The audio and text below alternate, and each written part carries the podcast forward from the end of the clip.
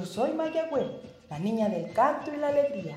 Y con mi amado Quetzalcoatl, en forma de hombre, les contaremos la historia de un gran amor que ocurrió hace muchos, pero muchos años en la cultura mexica. Sí, Maya abuelita, es un amor tan grande que incluso se convirtió en leyenda, la leyenda de los volcanes Iztaccíhuatl y Popocatépetl, que se encuentran en el Estado de México. Sí, Quetzalcoatl, esta leyenda es muy bonita, aunque también muy triste. Así que, mejor, comencemos. Sí, hace largo tiempo, cuando en el imperio azteca estaba en su esplendor y dominaba el Valle de México, como práctica común sometían a los pueblos vecinos, requiriéndoles un tributo obligatorio. Fue entonces cuando el cacique de los tlaxcaltecas, enemigo de los aztecas, cansado de esta terrible opresión, decidió luchar por la libertad de su pueblo.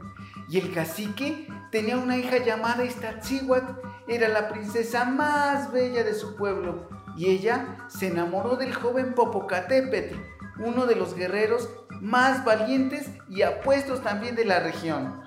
Ay, sí, y amaba inmensamente a Popocatépetl y el corazón de Popocatépetl latía fuertemente cuando veía la carita dulce de la hermosa Iztaccíhuatl.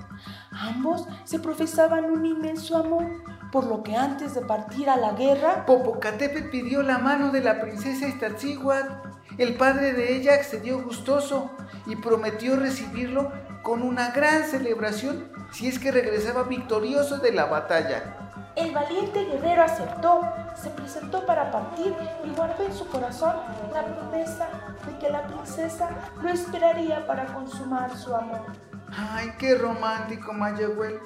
Pero ¿qué crees? Nunca se imaginaron de lo que les deparaba el destino. Al poco tiempo, un rival de amores de Popocatépetl, celoso del amor que se profesaban, le dijo a la princesa Iztaccíhuatl que su amado Popocatépetl había muerto durante el combate. ¡Qué malvado! Al enterarse la princesa Iztaccíhuatl lloró amargamente la muerte de su amado. Decaída por la tristeza y sin saber que todo era mentira, la princesa murió poco a poco de tristeza. Sí, pero Popocatépetl venció en todos los combates y regresó triunfante a su pueblo. Pero al llegar recibió la terrible noticia.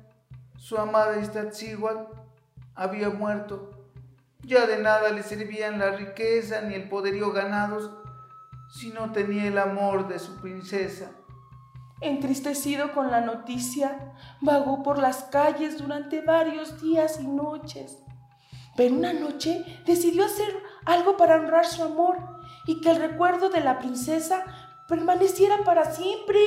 Sí, y fue que Popocatépetl mandó que 20.000 esclavos amontonaran 10 cerros para formar una enorme montaña y construyeran una gran tumba mirando hacia el sol.